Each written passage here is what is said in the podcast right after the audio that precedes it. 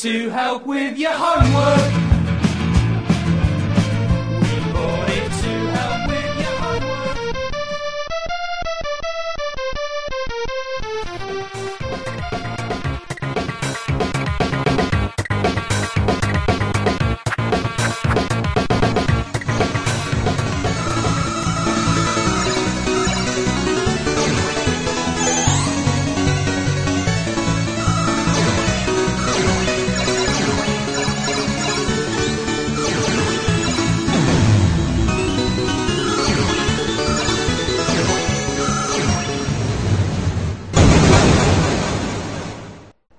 Retrocomputaria, porque velho é o seu PC.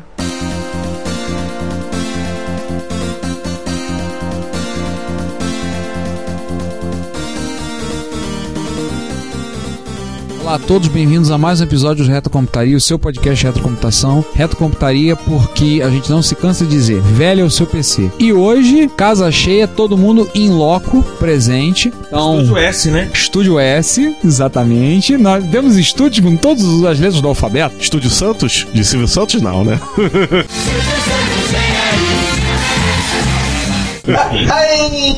Lombardi! E pela primeira vez uma gravação sendo transmitida pela TwitchCam. Então todos os nossos milhares de ouvintes que estão desocupados, que estão no domingo, no final do domingo de tarde, início de uma noite, assistindo a gente, muito obrigado. Em Avan Premiere vocês estão ouvindo a nosso monte de abobrinhas e na gravação do episódio, que é o episódio número 17. Cerveja não, uísque. Ah, é lá, isca. Pra quem não bebe uísque, tem refrigerante também. Bem, eu sou o Ricardo Pinheiro, como vocês devem ter notado. Eu sou o César Cardoso. Eu sou João Cláudio Fidelis. E eu, hoje, sou o hosting dessa casa cheia. Eu sou o Sander Souza. E hoje nós nos encontramos para gravar, aproveitar uma visita do César ao Rio de Janeiro. Então, toda vez que o César vem, a gente tem que gravar alguma coisa, obrigatório. E nós vamos aproveitar para fazer mais um episódio da série Dossiê. E hoje, qual é o alvo do dossiê? O nosso alvo do dossiê é talvez o microprocessador mais emblemático de todos os tempos, talvez o mais usado, um dos mais conhecidos, dissecado, estudado. Até hoje? Virado do avesso. Ah, na escola técnica onde eu trabalho, o curso de eletrônica tem aula de assembly desse processador. E nunca copiado. Então, vamos falar de quem? Do Z80. Os 80 pra vocês. Os 80 que começamos a nossa história, tendo que falar de outro chip, outro processador, de uma empresinha que foi de quintal, Que ninguém conhece, ninguém quase. conhece, chamada Intel, que lançou um processador no ano da graça de 1974 com o nome de 8080. Sim, o 8080 é um clássico. Foi o primeiro microprocessador de uso geral, até onde eu me lembre, até onde eu já enfiei isso nos ouvidos dos meus alunos. Foi o primeiro microprocessador de uso geral, o primeiro da história de Talvez o melhor seja o primeiro microprocessador usado de maneira geral, porque Intel já havia fabricado o 4004 e o 8008, que se usava em calculadoras e, e outras situações especiais. Quatro- Não havia nenhum microcomputador ou, ou um mini computador ou algum computador que usasse um microprocessador. O 4004 foi usado para uma, uma série de calculadoras feitas em japoneses e o 80, o 8008 foi usado, se eu me lembro bem, para controle de um terminal. Acho que era para terminais. O 8080 foi o primeiro usado realmente com propósitos mais amplos. E a primeira grande importância do 8080 é o fato de que um programa que já mereceu um episódio para ele foi escrito originalmente pensando no processador. Usa CPM? Exatamente. Como vocês ouviram, nosso episódio número 10, Enfim, a velhice é uma merda. acho que foi o episódio 10, né? Nós fizemos a série, que vamos falar de sistemas operacionais, sim, 9 sistemas operacionais, 10 CPM e 11 B. Nós fizemos, foi, falamos do CPM. Primeiro originalmente foi feito por 8080 e por isso o 8080 ganhou espaço no mercado, particularmente em máquinas que precisariam rodar de 80. Mas né, a vida passa, o mundo gira lusitana roda. O tempo passa, o tempo voa, nem o Bameriano sobreviveu.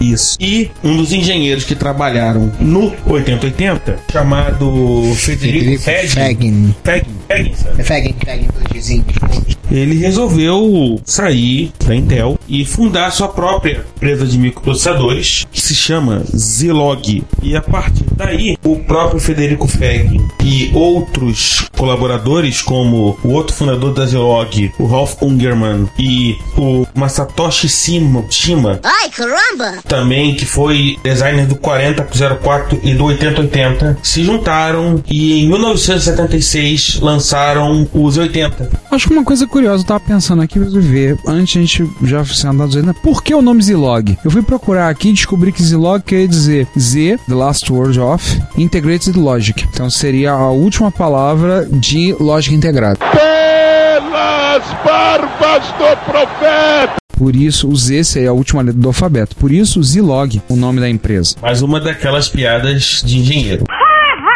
Elas piadas de engenheiro que só engenheiro entende, né? E gosta. Não, e muitas Gosto. vezes nem engenheiro entende. Esse que é o detalhe, né? Ou seja, engenheiro tem um senso de humor muito peculiar. Sim. Engenheiro tem um senso de humor de engenheiro, basicamente, né? Um abraço para nossos ouvintes engenheiros. A gente gosta de você. Pena que vocês só sabem fazer conta. Deixa eu dar vazão ao meu lado matemático. Voltando ao Z80, O que que os 80 trazia de novidade para o mercado que começava a demandar microprocessador? Primeiro, o detalhe é que ele era compatível com o código dos 80.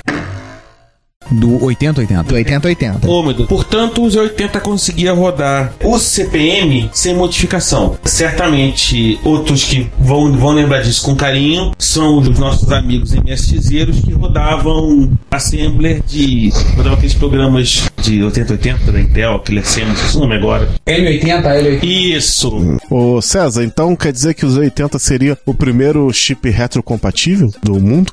Eu acho que a gente pode dizer que foi talvez o primeiro microprocessador de uso generalizado retrocompatível. Eu acho que sim.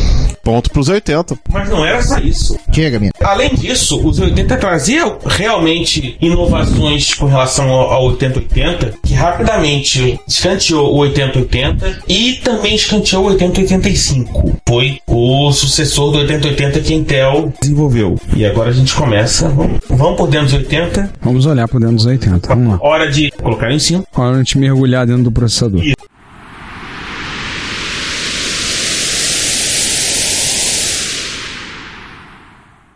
que que você tem que trazer de novo? Primeira coisa, um set de instruções é, com, com- com algumas importantes é, adições. Por exemplo, manipulação bit a bit, manipulação de blocos, de memória. Barramento com endereçamento de até 64K linear com 16 bits. Ele faz endereçamento de 16 bits direto. Os famosos registradores IX e Y. Isso. Um abraço para quem programou em Assembly para 80. Certamente vão ter grandes lembranças desse momento. Oh, Lembranças boas ou ruins? lembranças boas. Ninguém lembra dos programas cagados que fez na vida. Aliás, tem um amigo nosso que ele diz o seguinte, que todo código que ele desenvolve, ele tem que concluir a produção desse código numa noite, que ele faz sobre, sobre efeito de álcool. No final da noite, ele tem que ele tem que estar o código tem que estar pronto, porque se ele tiver, se ele não tiver, ele não continuar alcoolizado, e se ele chegar e ver e não tiver pronto, ele vai olhar e jogar tudo fora, porque ele não vai conseguir entender nada. Vamos continuar falando de interrupções. O famoso Non-Maskable Interrupt NMI. Ah, o pino NMI que é aterrado no MSX e todo mundo reclama até hoje. Esse é um dos pinos dos 80. Esse pino NMI é aterrado e, e todo mundo xinga. Não tem um MSXero que não xingou. todo mundo xinga quando o fato do NMI ser aterrado? Agora você fez uma pergunta que eu não respondo há 15 anos.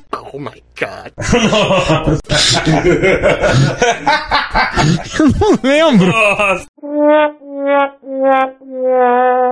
Eu sei que tem a ver com multita- possibilidade de multitarefa. Direto do túnel do tempo. É só a possibilidade de multitarefa. Situações como, por exemplo, baixa Baixa o consumo energético. É, consumo energético. Isso aí, você pode deixar ali. O, o, o- Cara, não, o o legal é que ele é muito utilizado por TSRs, né? Pra quem não sabe, TSR é um Terminate and Stay Resident. É um programinha que terminava e continuava residente, esperando interrupções jogadas naquele determinado tempo de clock para serem executados novamente.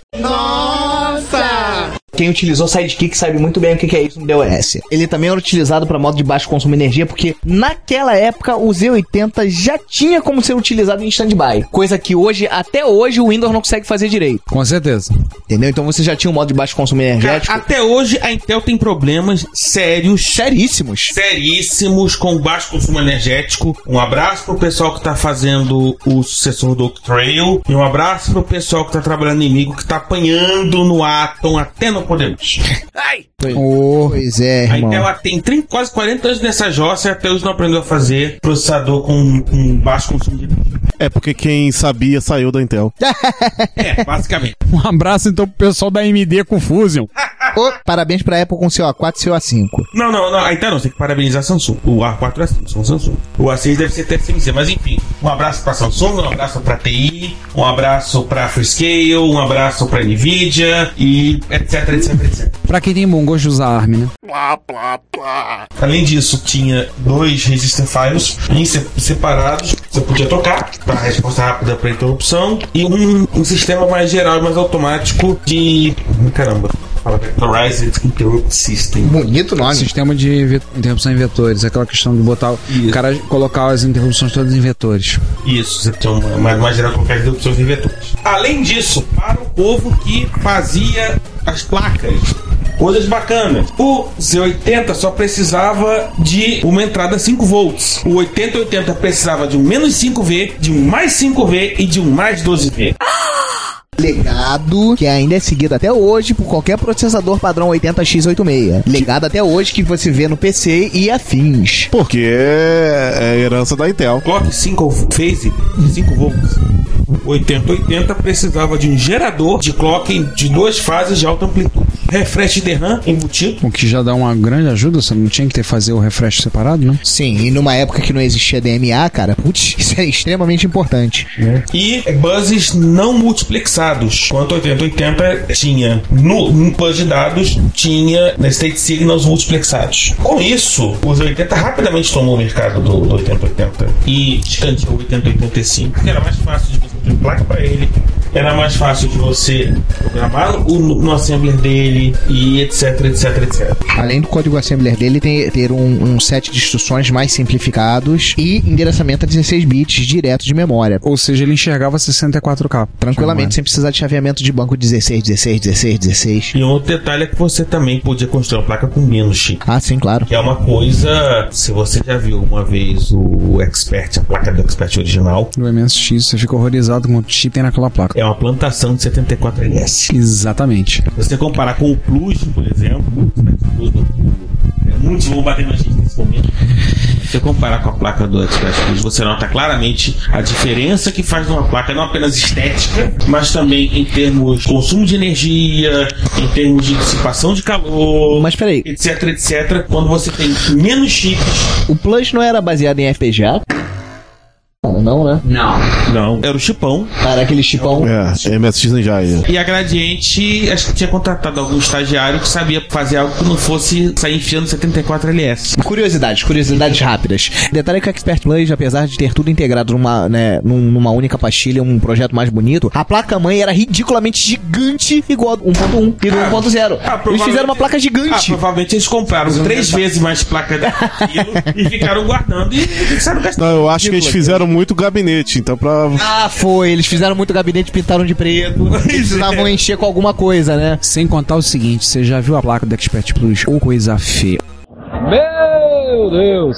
Coisa feia! Aquele PCB, PCB cor de madeira é f... Cara, a, a, PCB cor de madeira é, é, é de doer a alma. É doer. de doer a alma. É feio, é nojento, cara. É nojento. Recomendamos a, a você que está nos ouvindo, se você tiver um Expert Plus ou DT Plus, abra com cuidado. Não, pra você não se ele vai- assustar. Se abrir, ele vai querer, ele vai querer bater. É, pra você não ficar com raiva. Aliás, uma coisa que o César tava falando, se a gente tá falando isso numa marca dos anos 80, que a redução de chips é, já era crítica, imagina lá nos anos 70 que a quantidade de 74LS deveria ser o dobro ou triplo. Além de que o, o- graças à redução no, no projeto, né, você não só economiza componentes, como você também economiza consumo de energia. Um projeto mais otimizado, mesmo que os engenheiros não tenham pensado nisso, você vai dar uma otimização no consumo de energia do projeto final. O que você nota no DD Plus é que teve uma grande falha na alimentação do, do projeto num todo. Você vê que a fonte dele é, é bizarra por tanto de componentes que tem. Você poderia ter utilizado uma fonte chaveada muito mais otimizada, teria um consumo menor de energia. Era gradiente. Queria o quê? É, pois é, não é à toa que ela não existe mais. Quem disse que a gradiente não existe mais? Darapo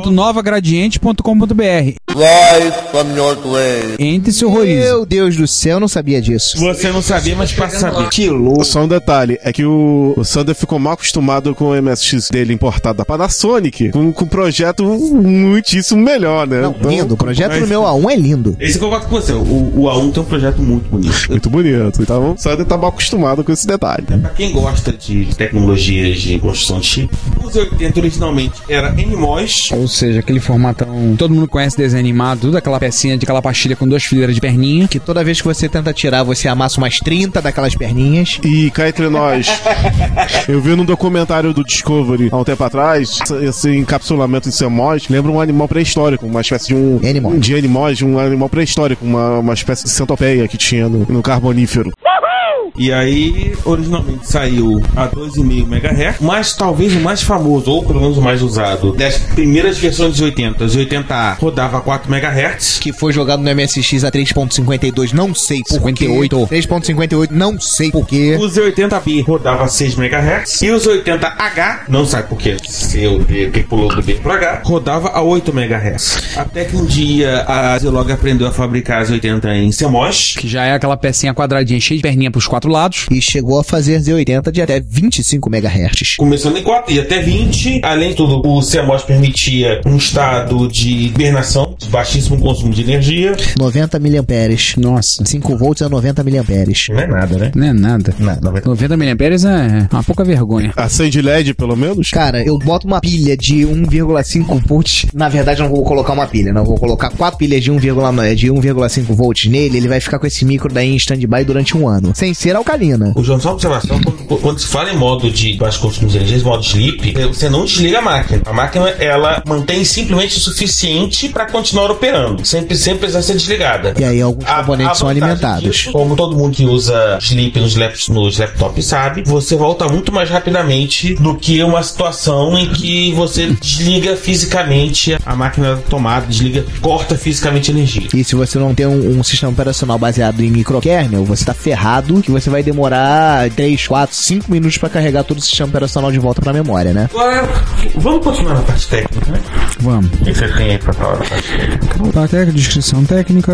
Vamos começar pelos registradores? Registradores. Os famosos registradores duplicados, AF, BC, DE, HL, que você tinha no, no 8080. Uma coisa curiosa, eles eram duplicados, então você tinha o, AF, que acho que se não me engano, pra que a gente botava em assembleia, AF, apóstrofo, DBC, BC, apóstrofo, DE, apóstrofo, HL, apóstrofo, duplicado em bancos separados. E um processador podia chavear entre um e o outro. O A é o acumulador, quando, quando você separa o A do F. É, o A faz o papel do acumulador, exatamente, que é um registrador muito comum em processadores mais antigos. O F é o registrador de flag, né? F flag. No que os 80, 80, 80 era muito interessante, você trabalhava com Move, no Z80 você trabalha com LD. É, LLD de load. Você tem as instruções, você Detalhe, tem... gente, MOVE e LD são instruções do set de instruções do processador, do conjunto mnemônico dos 80. Pelo que eu vi uma vez, a última vez que eu vi, eh, girava em torno de 300 a 500 instruções. As instruções básicas dele são 252, totalizando e você tem mais, as mais a reserva de 4 bytes, que são plus prefixos. Com as reservas totaliza 308 instruções do Z80, 7 clássico, sem aquelas famosas instruções escondidas que não são tão escondidas assim. Enfim, enfim. A gente vai chegar lá. São as instruções secretas mais conhecidas de toda a história. Isso aí. É tipo a área 51.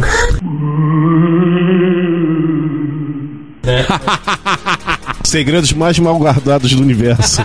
Além disso, ele tinha um stack point, USB, Sim. e o program counter. E do Z80 especificamente, e X e Y, o I, quando você separava o I do, do X ou do Y, o R, que é o, o refresh, Sim. apesar de RAM.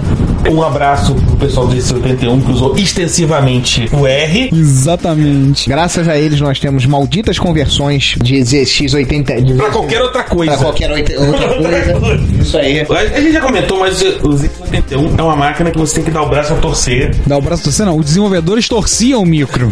Falando-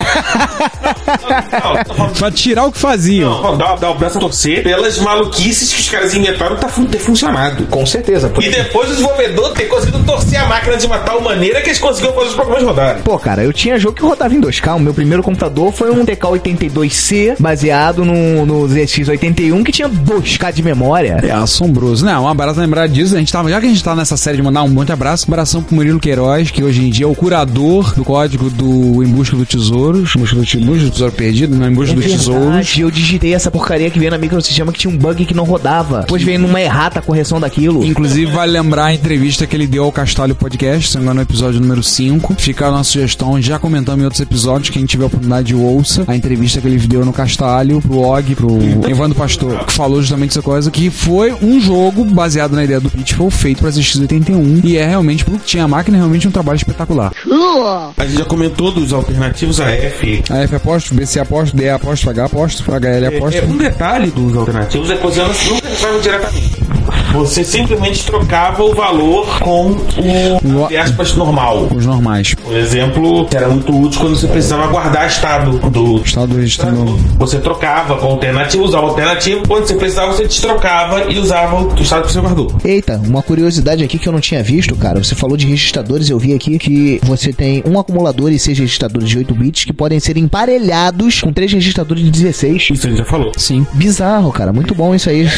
Eu não lembrava disso, Isso é não, um dos motivos que tornaram os 80 tão popular, né? A facilidade, alguns recursos que não tinham disponíveis, mas com ele era muito mais. f- facilitava a vida de quem desenvolvia. E na época, desenvolver direto em Assembly era uma coisa bem mais comum. Pois é. Um detalhe específico do, do registrador UI, como ele é usado especificamente para os, os modo 2 específico dos 80 de interruptores, ele era usado para coisas como identificar qual era o chip que pedia pela interrupção dos 80. Hum, sei.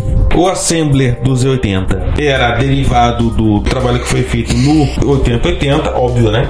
Óbvio, né? E algumas palavras-chave foram trocadas, tipo, o muro foi trocada pelo D. Na verdade, eu não sei nem que foi trocado. Tipo, situações específicas, usava dois, três mnemônicos diferentes quando se falava no 8080, foram trocadas pelo LD Sim. do, dos 80. Por exemplo, no 80 você tinha uso de Move, LDAX, Stax, MVI, LDA, STA, LXI, tudo isso, SHLD, LHLD. Isso tudo se resume para o Z80 em basicamente LD, que é a abreviação de load. E depois então foi utilizar na família 8086. Ainda- A mesma lógica. Que aí tudo é Move. Em resumo, ele simplificou a, a tarefa de programar em Assembler. Sim, sim. Eu lembro que eu li a tabela de mnemônico dos 80, aquela coisa de adolescente que tá doido pra aprender a programar em 80 e não tem muito o que fazer. Aí pegar a tabela pra olhar e dizer 3, 4 pontos só de LD. Mas, porra, quanta coisa, tem quanto mnemônico pra isso? Mas realmente, porque ele, apesar de você ver um monte de uma tabela gigantesca, vários LDs simplificou porque você reduziu o set. Você passou a ter o LD e diversas variações, mas era um mnemônico só. Aliás, desde aquela época que se buscava e, vamos dizer, acabou se desembocando lá nos anos 80 na arquitetura RISC, né?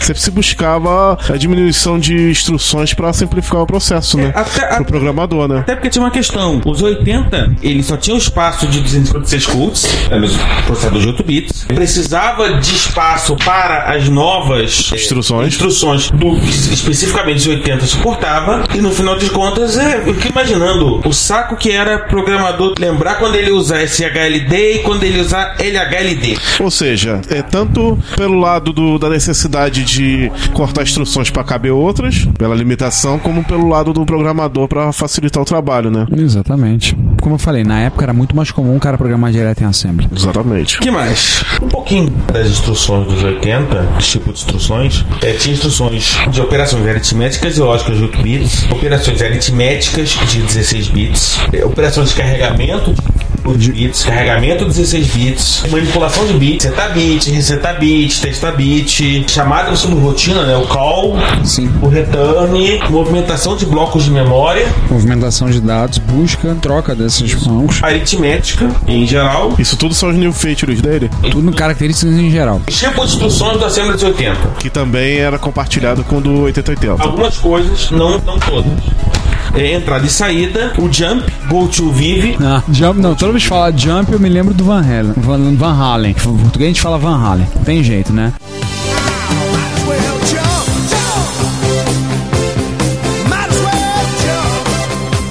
e rotacionar e fazer shift de corpos e coisas do gênero. Curiosidade que o os 80 não tinha instruções para multiplicação e divisão. Então, para obter isso, era feito com soma somente o shift. O shift rotate left, shift rotate right. Então, onde você faria, pegaria todo o conjunto de, de, de bits do byte e moveria todos, um bit para direita, um bit para esquerda. Eu nunca lembro qual que multiplica, qual que divide, mas se eu me lembro bem, depende também da ordem, se é Big Engine ou Little Engine. Mas quando ele faz esse movimento, ele multiplica por 2 ou divide por 2. Aí por multi, conforme quantas casas ele mostra ele multiplica por múltiplo ou divide por múltiplo. Então, obviamente, era uma, uma mutreta pra poder contornar essa questão. Talvez o pessoal lá eh, tá escutando a gente em casa vai perguntar: Poxa, mas eu na linguagem, seja o Basic, Pascal e tudo mais, lá tem todas as quatro operações. E aí? De Assembler, né? Estamos a gente falando, tá falando do caso do Assembler, que é o buraco bem mais embaixo. Ai, caramba! É, o buraco é, nível do, é o nível do impulso elétrico, quase. É. O Basic, o Pascal, outras linguagens já mastigaram esse Sim, detalhe pra, pro era pessoal. Era do, do interpretador e do compilador transformar isso em instruções que fossem entendidas pelo assembler, né? Pelo assembler, aliás. Isso não era um problema do, do programador de alto nível. Exatamente. Outras coisas bacanas é que, por exemplo, quando você usava a função de load, ela não afetava as flags. Ih. Afetava IR, óbvio. Claro. Mas não afetavam flags. O,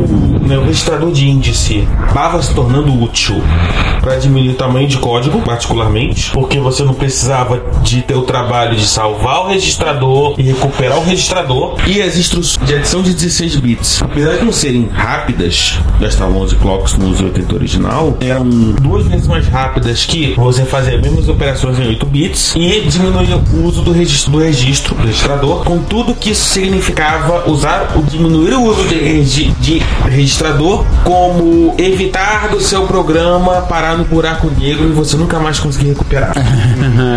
Limbo. É assembler, só relembrando, você não tem escapatória, você não tem saída. Ou você faz a coisa direito. Ou se ferra. Um abraço pra quem já perdeu ponteiro em C. Ah, Não me lembre disso, não.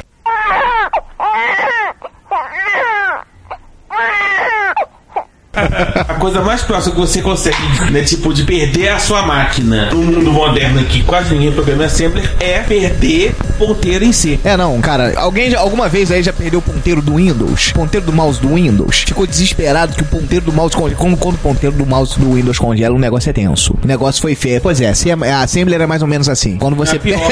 é pior, você puf, estancou a máquina, acabou. Esque- Conhece a tela, a tela azul do Windows? Pior, é tela preta, travada. É feio. Ô, Quantas vezes eu já fiz isso aí? É, e o Sandro voltou a tempo de falar de algo que ele certamente vai gostar muito de falar: as instruções. as instruções secretas.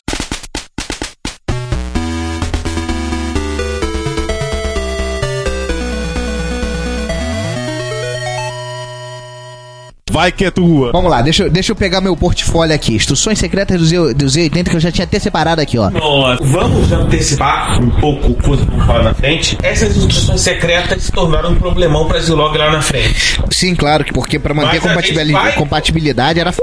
Você tá numa animação ali que tá só mexendo no papel. Não, você sabe que parte das instruções secretas elas estavam tido no subset de mnemônicos de retrocompatibilidade com 8088 que existia, não é lenda, existia e tinham 78 instruções de retrocompatibilidade com 8088.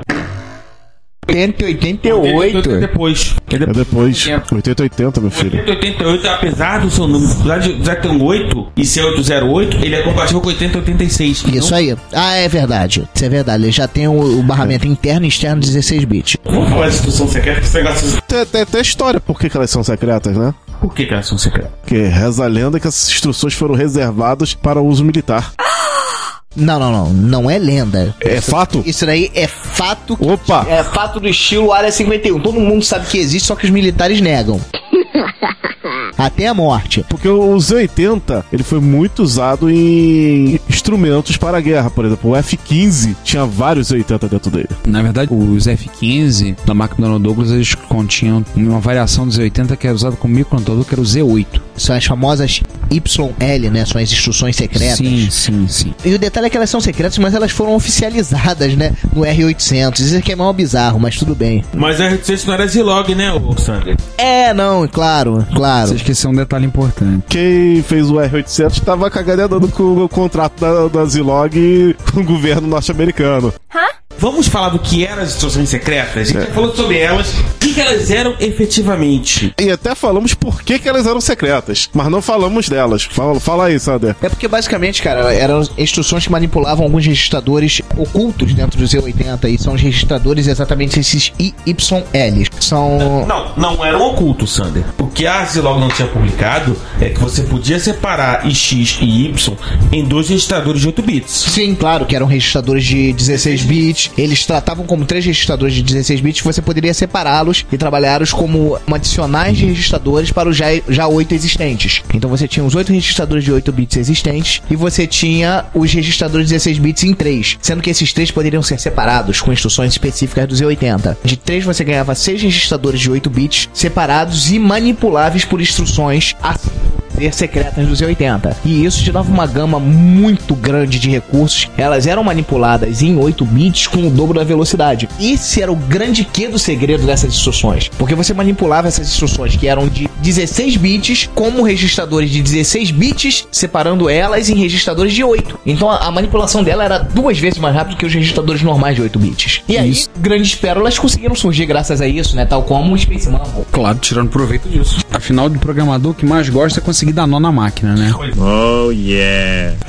Programador, né? Hoje em dia, os desenvolvedores, eles só querem fazer o código deles. Programador roots mesmo. Aí entra no paradigma POG. Aí já é outra coisa pra discutir no Não, tô futuro. falando, tipo, tem o gerente enchendo o saco e o desenvolvedor tem que entregar logo a porcaria do projeto. Aí- Que é óbvio, todo projeto está atrasado. Isso aí. Então, esse não é. Não é um qual é a podcast do teoria? vida de programador.com.br, nem do vida de suporte.com.br. Mas você sabe qual é, você Aliás- sabe qual é a teoria de projeto atrasado, só pra encurtar aqui pra alguns administradores que estão já me ouvindo, eu tenho certeza que estão. Um abraço pra todos. O projeto atrasado é aquele que foi dado em tempo hábil pra alguém que não soube ordenar e nem passar adiante, deixou ele ficar com um prazo enforcado e jogou pro próprio pobre coitado do programador como sendo atrasado, entendeu? Então é tudo questão de má gestão. Cara, quem sabe faz, quem não sabe manda. Isso aí, por isso que eu mando. Tempo de execução ou execução de, de instruções. Cada instrução dem- demorava normalmente, podia ser entre 3 e 6 períodos de clock. Ciclo de clock. Tipo de clock, aliás. obrigado. Por exemplo, você tinha uma instrução como IncBC, que era uma instrução simples, simplesmente incrementava o valor de, de BC.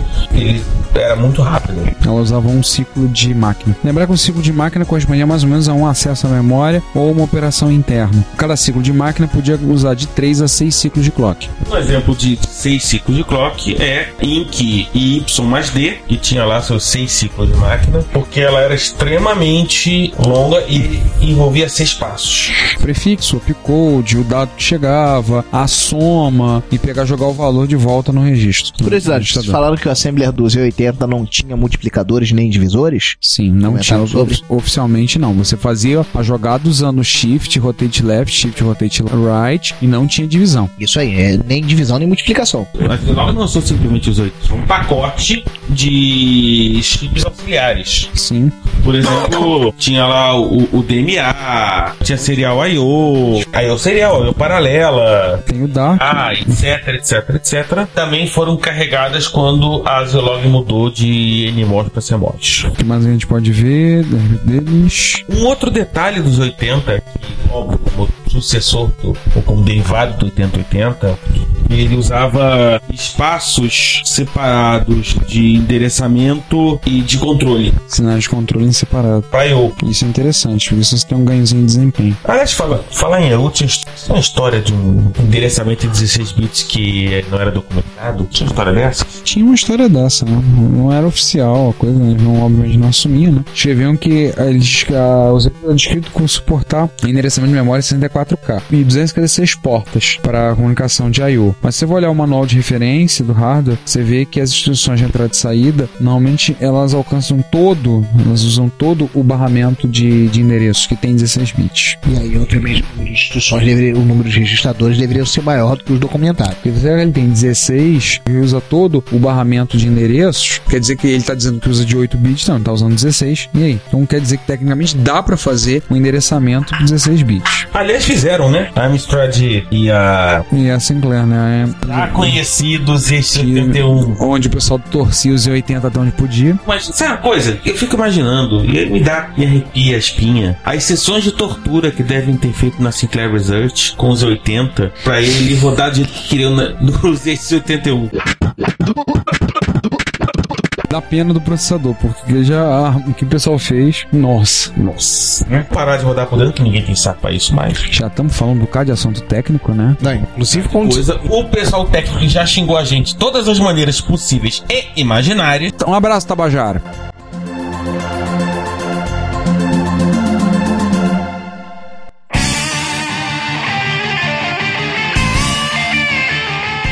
Este ano a Fundação do Câncer completa 20 anos comemorando, mas com muito trabalho pela frente. Câncer já é a segunda causa de morte no Brasil e a primeira em vários países desenvolvidos. A Fundação do Câncer atua junto ao INCA em ações estratégicas como a expansão da rede brasileira de bancos de sangue de cordão umbilical e placentário, o Brasil Cord, que ampliará as chances de um paciente que precisa de transplante de medula óssea encontrar um doador compatível. Também desenvolveu a unidade de tratamento intensivo pediátrico do INCA, o Instituto Nacional do Câncer. É um trabalho muito importante, mas que precisa aumentar. Você pode ajudar através de doações em cartão de crédito ou boleto bancário. A central de atendimento fica no telefone 0 operadora 21 2157 4600. Você pode tirar suas dúvidas pelo site cancer.org.br e siga-os no Twitter FDO Câncer. Fundação do Câncer 20 anos. Com você pela vida.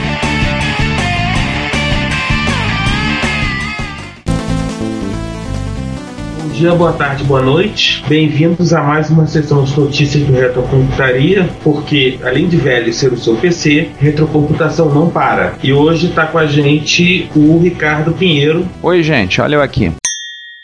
E vamos começar pelo começo, né? Pois é, já dizia o sábio, né? Começa pelo início. Vamos começar com um hack de hardware. O Oba! que é uma coisa muito bacana. O hacker, no bom sentido da palavra, que com suporte, entenda-se, fazer o interpretador basic dele, a partir daí implementar o kernel para fazer o suporte USB, implementar os comandos do acesso USB e depois de testar com um adaptador USB para serial, achou que estava lento, estava só conseguindo 1,2 KB por segundo e aí ele construiu um adaptador USB para paralelo. Ele ganhou oito vezes mais. Caramba, cara, que impressionante. Os caras meteram USB num Commodore 64. E tem um vídeo, né? Tem um videozinho, vale a pena ver, do USB 64 em ação. Cara, que louco, cara. Que, que legal. Muito bacana. Um abraço pro João, antes que eu não esqueça. Ah, Pra não perder o hábito, né? Qualquer coisa do Commodore 64, um abraço pro João. e um abraço pro quinto elemento também, né? Possuidor de um Commodore 128. Agora vamos falar de outra coisa que também está sendo feita. Enquanto você estiver ouvindo esse colóquio, provavelmente os beta testers do Amigo One X1000 não só já terão recebido o micro deles, como provavelmente já estarão brincando adoidado. A gente falou do Amiga One X1000 nos nossos primeiros episódios. Isso. Nós comentamos sobre ele, falamos, falamos do projeto da placa, tudo uma configuração realmente impressionante. Saiu, tá aí, ó. Saiu. Tem um vídeo mostrando a montagem da placa, né? Está sendo montada na- por acaso no Reino Unido. E a versão 2.1 já deve estar na mão dos, dos beta testers. Só relembrando, estamos falando de uma máquina que tem um PA-SEMI, PA-6T, C628M dual core a 1,8 GHz. Nossa. É mais rápido que qualquer amiga sonhou ser, né? E tem um XMOS XS1L2 124, conhecido como Xena, de 500 MHz. Além disso, o pessoal do Amiga OS está desenvolvendo suporte à placa, né, que chama Cinemo. Hum. O 4.2 já vai suportar o Amiga One X1000. Observem, já falando de outra notícia, que o Amiga 4.1, que é a versão atual, e cujo update 3 saiu também, ainda não suporta o Amiga One X1000. Só o futuro Amiga 2, ou 4.8. É, Já tem suporte a HDs paralelo ATA, SATA, nova interface, suporte USB com USB 2.0. Basicamente update, né? É, um update, né? Correções, modificações, melhorias. Mas voltando ao Amigo One, também a Verisys, que é a empresa que está montando, ela portou o Amiga o Debian Squeeze para rodar né, nessa placa. A demo na versão 2.1, que é a versão que está rolando. Então, o Amigo One X1000 é um micro único, não apenas por ser o sucessor, na verdade, o mais novo dos Amigas, seguindo toda a linha, mas também por usar um chip que ninguém usa, que é um PACM. Que só lembrando, a PACM é hoje a subsidiária da Apple. São eles que fabricam os processadores dos iPads, né? Não, não. O A4 e a 5 são. O A4 realmente é Samsung. O A5, eu quase certeza que é Samsung. Eu, eu acho que eles não entraram. Eles devem ter desenhado alguma coisa, mas. Até primeiro porque a PSM é Fabulous, não me falha a memória. Eu não sei se de repente no próximo, já que, segundo dizem, o A6 vai sair da Samsung vai ser fabricado pela TSMC, eles já vão entrar com Core. Eu com certeza que a, o, o Core Samsung, o Hummingbird, inclusive, que é o mesmo Core do Galaxy S e do Nexus S, e o A5, eu sei qual é um, Core Exynos modificado. Então, o Exynos é o mesmo Core do Galaxy S2. Hum. Mas enfim, saindo dessa viagem, tem algum de nossos ouvintes, falando com você mesmo, que é um beta tester do amigo 1x1000, manda um, uma clicada, manda um e-mail, manda um, lá, um comentário pra gente, comentando um pouco né, da sua experiência. É, manda alguma coisa e mata a gente de inveja, vai. Vai. Aliás, o pessoal da Eon tá com um casezinho legal pro amigo antes de mil. Tá bem bonitinho. Eu vi, bem legal com a Ball Symbol estampada, né? Em um, a Ball Symbol é um símbolo do Amiga, né? Bem legal. Eu vi bem bonito. Black Piano, né? Ou seja, só chegar com a mão perto já fica com marca de dedo. Aliás, nem precisa chegar perto, só pensar em levantar a mão. Vamos agora falar de gente que mete a mão na massa, mais ainda. Ah, Hackaday. Aliás, um abraço eterno pro povo do, ha- do, Hackaday. Um cidadão resolveu montar um computador usando 555. Pros otakus aí não é Interstellar 555, aquele anime do Leiji Matsumoto, não. 555 é um chip, tá? Sendo um pouquinho mais chato, é um, um circuito integrado, né? Utilizado em timers, osciloscópios e coisas do gênero. E é Os barato. caras fizeram toda uma lógica de um computador usando os 555. A placa protótipo, assim, é uma coleção, uma macarronada de fios verdes e vermelhos em cima de uma placa protótipo. Uma não, né? Pela descrição são cinco pra montar, que realmente é assustador. Impressionante como é que funciona. Mas é, era como as coisas eram feitas há mais tempo atrás. Há não muito tempo atrás. Era assim que era feito. Há não muito tempo atrás, entenda-se 30 anos, 40 anos. O Steve Wozniak, ele fez a- o primeiro videogame que ele trabalhou, o projeto que ele trabalhou pra Atari, ele fez na mão. Aliás, acho que a gente pode adiantar uma coisa, um abraço pro Mr. Voz, que no último dia 11 de agosto completou mais uma primavera dos seus 61 anos.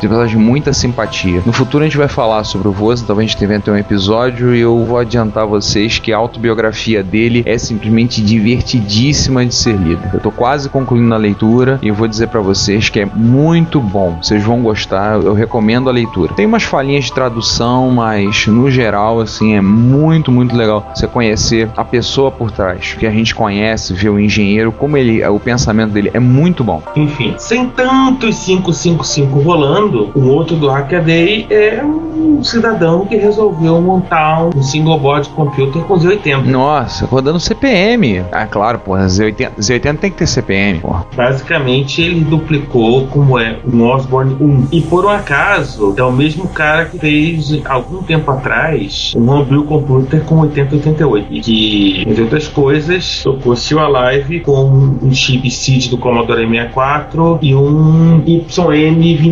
YM2151 fazendo o FM. Nossa. Não é fraco. Não. Tem também o vídeo no link e o link roda Hitchhiker's Guide to the Galaxy. Claro. Claro, afinal das contas, a resposta é 42. Eu tô vendo que o nosso amigo Freeze vol- né, voltou a atacar. Pois é, Freeze tá com a corda toda, cara. Ele veio. É um projeto antigo do Freeze de fazer uma versão do. adaptar o Dexter 2, o Firehawk do MSX2 pra rodar a partir de HD. É um projeto antigo dele. E ele levou bastante tempo fazendo, conta que levou lá, algo em torno de mais de 10 anos e com muita assistência e muita gente. Ele finalmente concluiu a versão do Firehawk que ele queria, instalável em HD, com algumas características extras, como por exemplo, a questão do turbo, que o micro funciona corretamente com turbo. Ele foi exatamente testado pelos acid test. Lembra que a gente falou do acid test? César, a gente comentou alguns episódios atrás? Lembro. Pois é, ele fez os testes no acid test, passou, ou seja, funciona em qualquer MSX, tá garantido. Ele tirou problemas de slowdown, então ele fez, otimizou um monte de coisa no código, botou suporte tanto para inglês quanto para japonês no jogo. Caramba, ele botou suporte para usar joystick de Mega Drive, um monte de coisa, save game, é vários recursos que ele, ele acrescentou. A lista, eu tô contando agora 20 coisas que ele, que ele fez. 20, uma, uma lista com pelo menos 20 itens. Coisas, detalhes, correções, probleminhas que ele viu, coisas que podiam ser melhorado, que ele podia adicionar e mexer. Praticamente ele refez o jogo. Impressionante. É um tremendo trabalho. É daqueles que você, pra quem não é, né, quem não tem a manha, já cansa só de pensar. Cara, é assustador. Vamos, vamos pra próxima? O Asen, né? Grande Oazen. Seu Ricardo Oazen, que há pouco tempo lançou, causou uma celeuma na comunidade, porque ele disse: Não, dá pra botar Maper em um MSX1 e funcionar. Ele bateu o pé firme, disse que era possível e fez. E ele lançou recentemente um cartucho que tem um slot expandido interno e tem uma Maper e uma interface IDE. Ou seja, com isso dá pra você colocar no MSX1, MSX1, 1983, 64K, dá pra você colocar no MSX1 um HD. Ai, caramba! Só que tinha um problema. O MSX1 era 40 colunas e as ferramentas para particionamento de disco são todas para 80 colunas. O que, que ele fez? Fez uma versão, adaptou o IDF Disk, que é a principal ferramenta para particionamento de disco, fez uma versão para funcionar com 40 colunas. Só isso. Só isso, né? Como a gente fala, como se fosse pouco.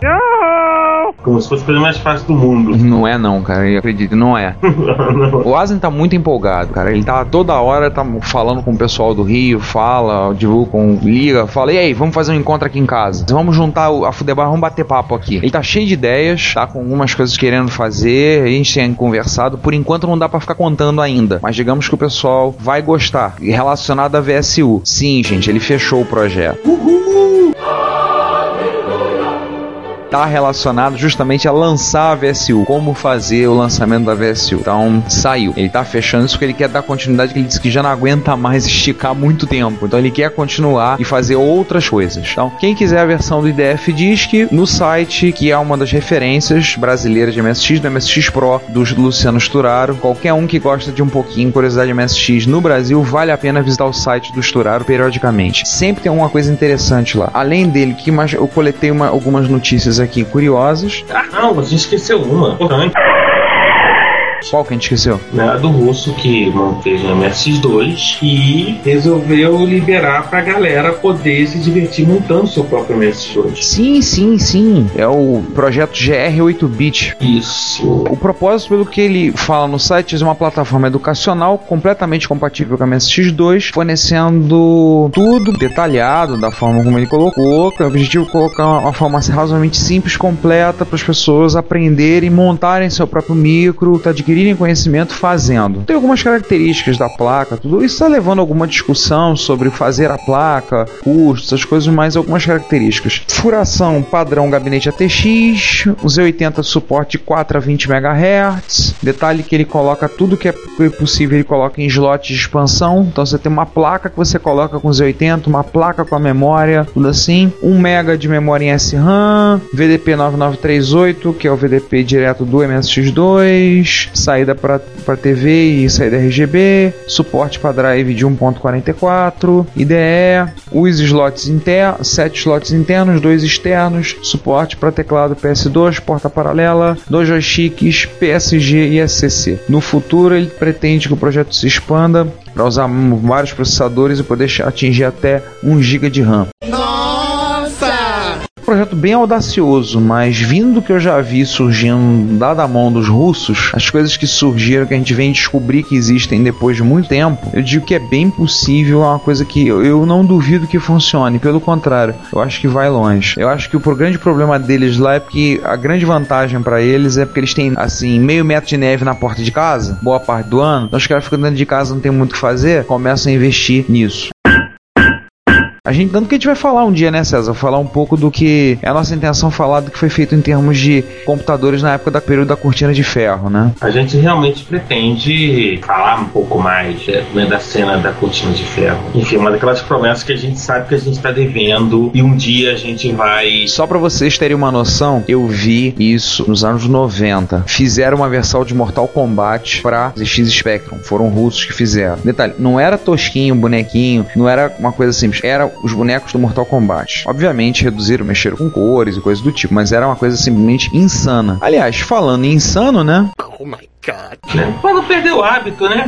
Vamos falar de um sujeito insano, né? Que não dorme, né? Quando a menina não dorme. Nestor Soriano mandou um- uma pitada a partir de um MSX via Wi-Fi conectado na DNNet. E aí é que tá, pulo do gato, um TP-Link TL WA500G. Isso é, o- é um access point? É um access point que tem um detalhezinho chamado Client Mode. O Client Mode conecta um, um TLW500G para o seu console, set-top box ou qualquer outro dispositivo multimídia com uma porta Ethernet e transforma no dá suporte Wi-Fi, junta na, na rede sem fio, fazendo com que ele se torne Wi-Fi e eliminando a necessidade de rodar cabos e coisas do gênero. Que louco, cara. Que muito, muito legal. Aliás, nós noticiamos, né? Há algum tempo a Denionet já está disponível à venda, né? Já podem comprar na Sunrise. Vamos aproveitar o ensejo e falar mais uma do Nestor Soriano? Opa, qual, qual delas? Você soube da história do Nexor? O Nextor, conhece essa? A história do Nexor era o seguinte: o Nestor Soriano, ele foi convidado pelo pessoal da época do projeto do MSX Revival Project, foi convidado para participar do desenvolvimento do que seria o MSX DOS 2.50. E ele recebeu o código fonte do MSX2 por conta disso. Deram o código fonte inteiro para ele. Conclusão: o que que é o Nextor? É um sistema operacional que ele está fazendo, a versão que está na versão 2.0, que é compatível com o DOS 2, baseado no código fonte do DOS 2. Então, ele está colocando coisas como, por exemplo, colocando direto suporte nativo a FAT16, é inclusive fazendo a coisa funcionar em MSX1. Ele publicou o segundo alpha agora no início do mês de agosto e ele colocou, fez algumas correções, colocou, acrescentou uma ferramenta para particionamento de disco, inclusive roda em DOS 1, acrescentou mais umas coisas de mapeamento de drive, associação de drive para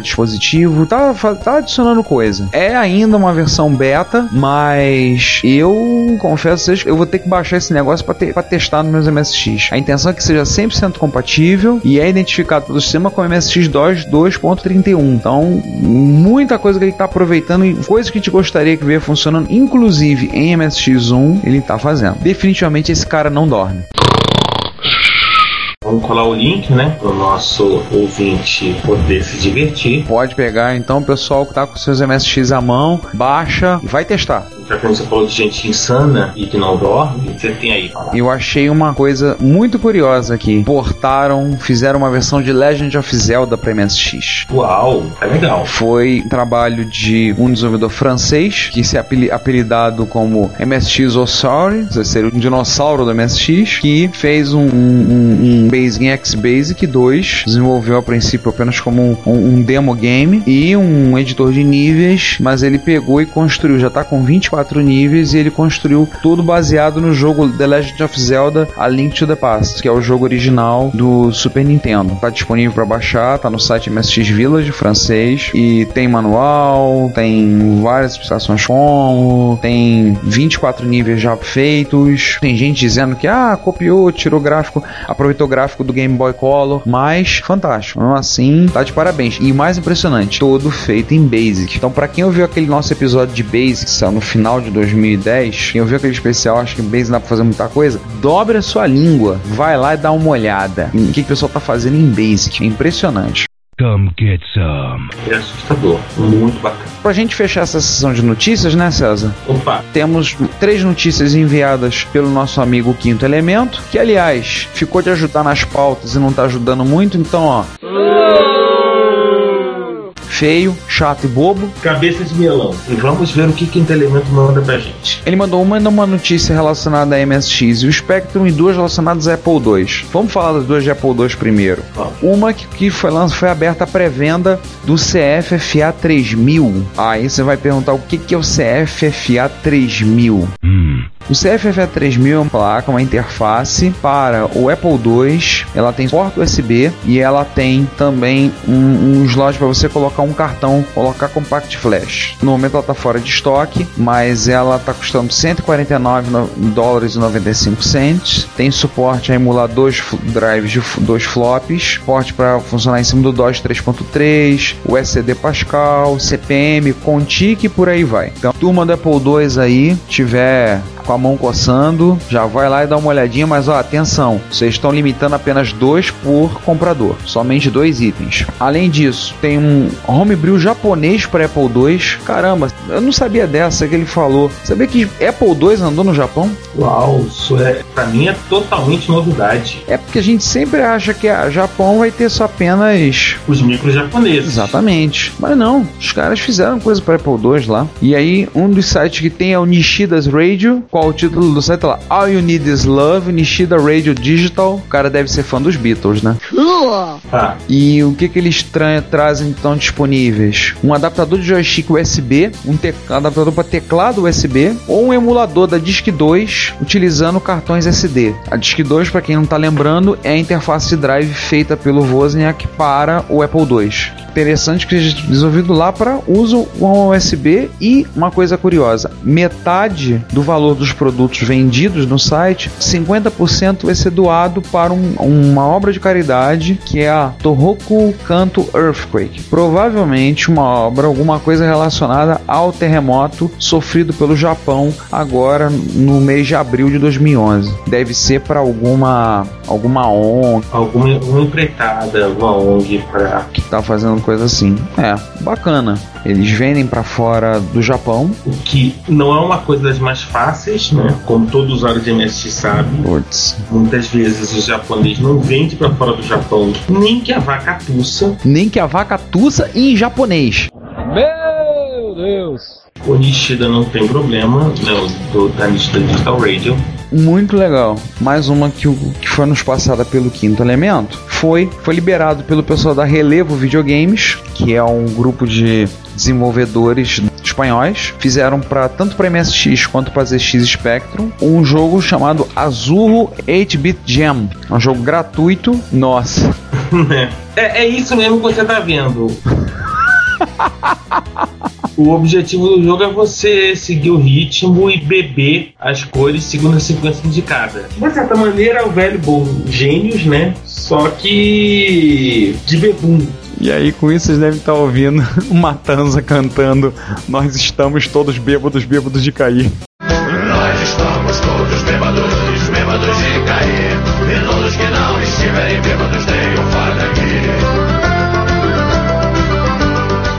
Aliás, como disse o Quinto, né? Pra simplificar no jogo, você tem que fazer no MSX o que o pessoal faz no Shed em Jaú: beber até fechar o bar. Ele lá conta alguns detalhes que ele viu, paleta própria para MSX2, tudo. E se você olhar detalhes no- na prateleira do bar, você vai encontrar alguns Smurfs. Muito criativo. Esse pessoal da Relevo Videogames é muito criativo e é interessante que eles desenvolvem alguns jogos para MSX e liberam coisas para MSX e para para Spectrum. Eles têm feito muita coisa principalmente para MSX, mas o foco deles principalmente é MSX e Spectrum. Eles já estão com seis produtos. Alguns são gratuitos, como esse, o Azure 8-Bit Jam. Outros são pagos, mas assim, vale a pena uma olhadinha no site deles. E vou falar agora de portes. Vamos? Depois de 10 anos, Nossa, saiu o porte do Space Harrier para Atari XL barra XR. nossa. Cara, ficou bacaninho o gráfico, hein? Ficou, ficou com todas as limitações do, do, do Atari XL e XR. Ficou bem fiel ao original. Sim, sim. Ficou bem legal, hein? Tô vendo aqui. Antes que alguém fale, pô, 10 anos, o cara tá querendo dizer, gente, desenvolvimento é esporádico. Ele diz, desenvolvimento esporádico no tempo livre. Então, não dá pra querer também que o cara faça Milagre. exatamente. Não vai fazer milagre, né? E, né, já está disponível para download com, em formato binário de cartucho. É uma imagem de cartucho, aliás. E aí você roda no emulador, então você roda com um flashcard, porque o bichinho é um pouquinho grande. E vamos falar de um outro porte que, enfim, para algo que é mais fácil da molecada ter. Estamos aqui, eu e o Ricardo, contando os minutos para aparecer Elevator Action Deluxe HD para PlayStation 3 na PlayStation Network. Esse é um grande motivo pra comprar um PlayStation 3. Um segundo grande motivo. O primeiro é do Nukem Forever. É. O segundo é o Vector Action Deluxe HD. Provavelmente você já tem a, a PCN, essa conta americana, já deve estar aparecendo para você. Quando você for lá na, na, na PlayStation Store, baratinho, 9 dólares, 9,900, não é muito comum. E, enfim, esperar que. Hoje em dia não é nem Taita, né? Namco Bandai Hum, é, é, libere para a PSN brasileira, porque aí você tem também a conta na PSN brasileira, pode chegar lá e comprar. Deve falar que são 20 reais, sei lá, 20 reais que seja, comprando Elevator X no Deluxe HD. Bem bacana. Ah, enfim, né? Tem notícia aí para todo mundo se divertir. com certeza. É, todas as galeras tirem e a gente volta na parte B, que aliás deve estar bem bacana. Pelo menos eu achei que foi bem bacana. É, vocês vão voltar na parte B, o Sander fazendo algumas revelações, que vocês vão tentar entender por que, que ele vai dizer que ele vai ter que se depilar todo.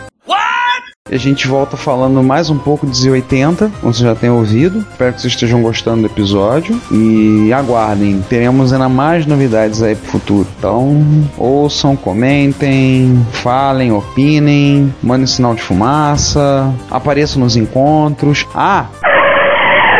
Parênteses, eu já tava esquecendo. Gente, no dia 24 de setembro, sábado, será a última MSX Rio do ano de 2011. Vai ser no mesmo local de sempre, no Sesc no Engenho de Dentro, na Avenida Amaro Cavalcante, número 1661, de frente pro Engenhão, só que do outro lado da linha do trem. Dá uma olhadinha lá no site da MSX Rio. Aliás, o pessoal da MSX Rio falou que estão precisando de ajuda pro site. Se alguém tiver interesse em ajudar, pode mandar um e-mail pra gente do Reto Computaria, que a gente encaminha. Eles estão precisando de ajuda da gente para ajudar a manter o site atualizado. Mas se vocês quiserem a oportunidade de encontrar, inclusive, alguns dos meliantes que fazem esse podcast, a oportunidade é essa. Ah, vai ser no dia 24 de setembro de 2011. Sim, no dia do Rock in Rio. A nossa meta é esvaziar o Rock in Rio. Todo mundo vai pro MST Rio e não vai pro Rock in Rio.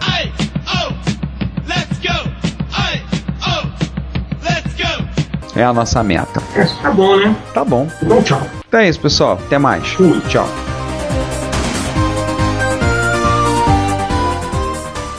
Se você quer comunicar-se conosco, elogiando, apresentando sugestões, ajudando nas erratas, fazendo críticas construtivas ou mesmo dando um depoimento, não hesite, faça. Você pode enviar um e-mail para retrocomputaria.gmail.com, uma mensagem pelo Twitter para o nosso usuário Retrocomputaria ou comentar nos posts desse episódio, que estão em retrocomputaria.blogspot.com ou em www.dimensãonerd.com. Se você quiser, pode também enviar um comentário de voz que iremos publicar no nosso podcast. Lembre-se, o seu comentário é o nosso salário.